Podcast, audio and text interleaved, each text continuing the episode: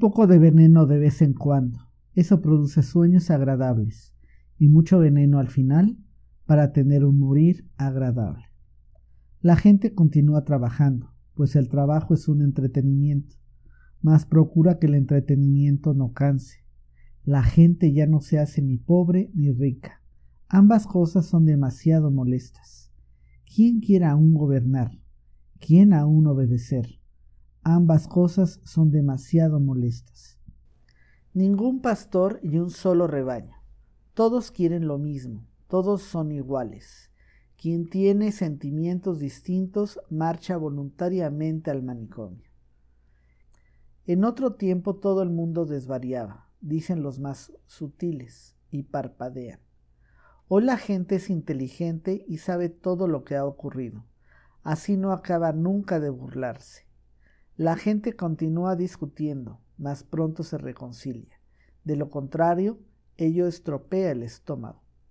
La gente tiene su pequeño placer para el día y su pequeño placer para la noche, pero honra la salud. Nosotros hemos inventado la felicidad, dicen los últimos hombres y parpadean. Y aquí acabó el primer discurso de Zaratustra, llamado también el prólogo pues en este punto el griterío y el regocijo de la multitud lo interrumpieron. Danos ese último hombre, oh Zaratustra, gritaban, haz de nosotros esos últimos hombres. El superhombre te lo regalamos, y todo el pueblo daba gritos de júbilo y chasqueaba la lengua.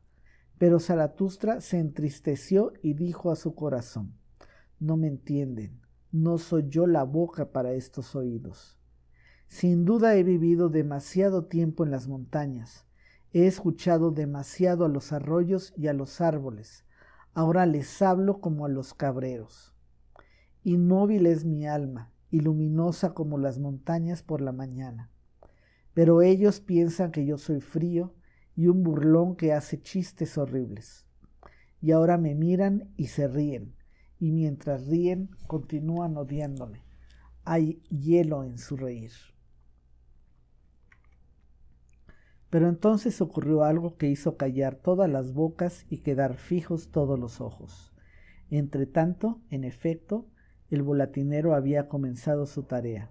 Había salido de una pequeña puerta y caminaba sobre la cuerda, la cual estaba tendida entre dos torres, colgando sobre el mercado y el pueblo.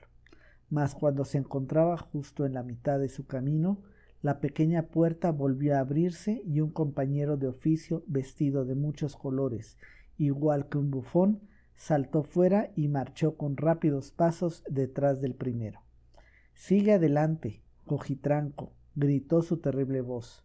Sigue adelante, holgazán, impostor, cara de tísico, que no te haga yo cosquillas en mi talón. ¿Qué haces aquí entre torres? Dentro de la torre está tu sitio, en ella se te debería encerrar. Cierras el camino a uno mejor que tú. Y a cada palabra se le acercaba más y más, y cuando estaba ya a un solo paso detrás de él, ocurrió aquella cosa horrible que hizo callar todas las bocas y quedar fijos todos los ojos. Lanzó un grito como si fuese un demonio y saltó por encima de quien le obstaculizaba el camino.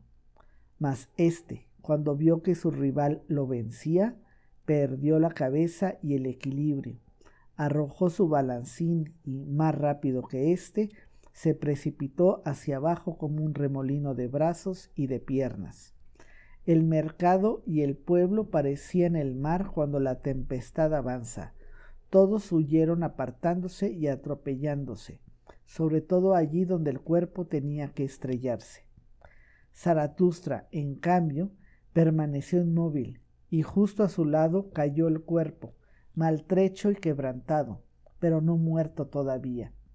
Al poco tiempo el destrozado recobró la conciencia y vio a Zaratustra arrodillarse junto a él. ¿Qué haces aquí? dijo por fin. Desde hace mucho sabía yo que el diablo me echaría la zancadilla. Ahora me arrastra al infierno. ¿Quieres tú impedírselo? Por mi honor, amigo, respondió Zaratustra, todo eso de que hablas no existe. ni hay ni diablo ni infierno. Tu alma estará muerta aún más pronto que tu cuerpo. Así pues, no temas ya nada. El hombre alzó su mirada con desconfianza. Si tú dices la verdad, añadió luego, nada pierdo perdiendo la vida. No soy mucho más que un animal al que, con golpes y escasa comida, se le ha enseñado a bailar.